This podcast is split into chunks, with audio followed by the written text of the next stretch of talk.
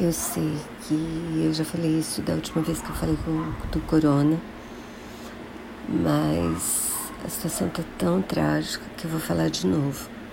Então, pelo amor, denunciem se vocês virem comércios abertos que não eram para estar. Tá. Eu não sei se tem como denunciar quem está sem máscara, mas comércios abertos, aglomerações, isso aí dá para denunciar sim. Então, por favor, principalmente se você mora em São Paulo, denuncie, porque a situação está horrível, está trágica, está dolorosa, não sei o que falar assim.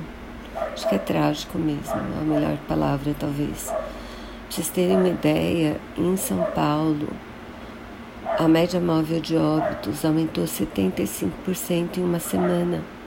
Ou seja, serão 100 óbitos por dia, não eram, né? Eram mais. Mas assim, agora são 175. Tá certo? E o Brasil tá uma vergonha na vacinação. Tá vacinando 15 pessoas a cada mil por dia.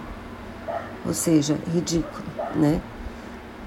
E isso porque está melhor, porque já teve sete pessoas a cada mil por dia, né? Depois que começou a vacinar.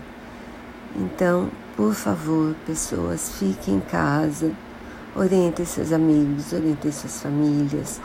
Eu sei que os comércios, que os comerciantes estão falindo, mas assim, o que não dá é ter falta de oxigênio, por exemplo, como já teve num, num postinho lá na, numa UPA da Zona Leste Graças a Deus ainda tinha oxigênio em, hospitais para.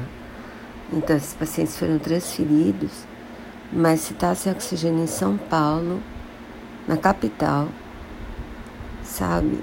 Eles falaram que nesse, nessa UPA, onde teve a falta de oxigênio, que a demanda de oxigênio aumentou 16 vezes em menos de um mês. Então a situação é de catástrofe e, por favor, colaborem com a fase vermelha, tá bom? Eu agradeço. Sou da saúde, vocês sabem, né? Trabalho em PS. Então, se vocês puderem ajudar, é importante de verdade. Eu vou botar de novo os telefones para denunciar, tá?